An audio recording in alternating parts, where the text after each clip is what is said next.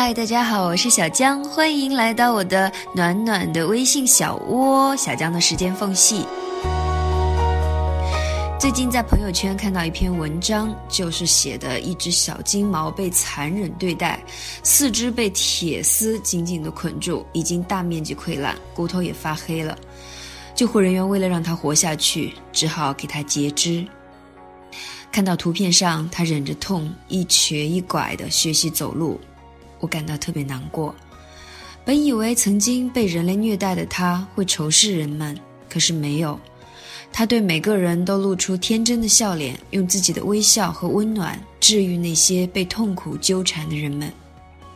也许你曾经失去过什么，也许你正因为什么感到抑郁，也许你现在痛苦的泥沼里面不能自拔，也许你感叹过自己的命运为何如此多舛。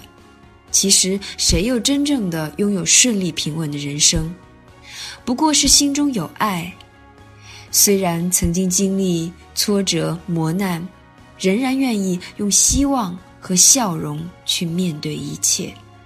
看到过一句话说：“每朵乌云背后都有阳光。”不想你在经历过死里逃生之后，才明白生命的价值。记住，任何时候都不要放弃希望和灿烂的笑容，他们一定会帮你破除生活中的乌云。而迎来更璀璨的阳光。还有一句话是我非常喜欢的，也说给大家听：心若向阳，何惧忧伤？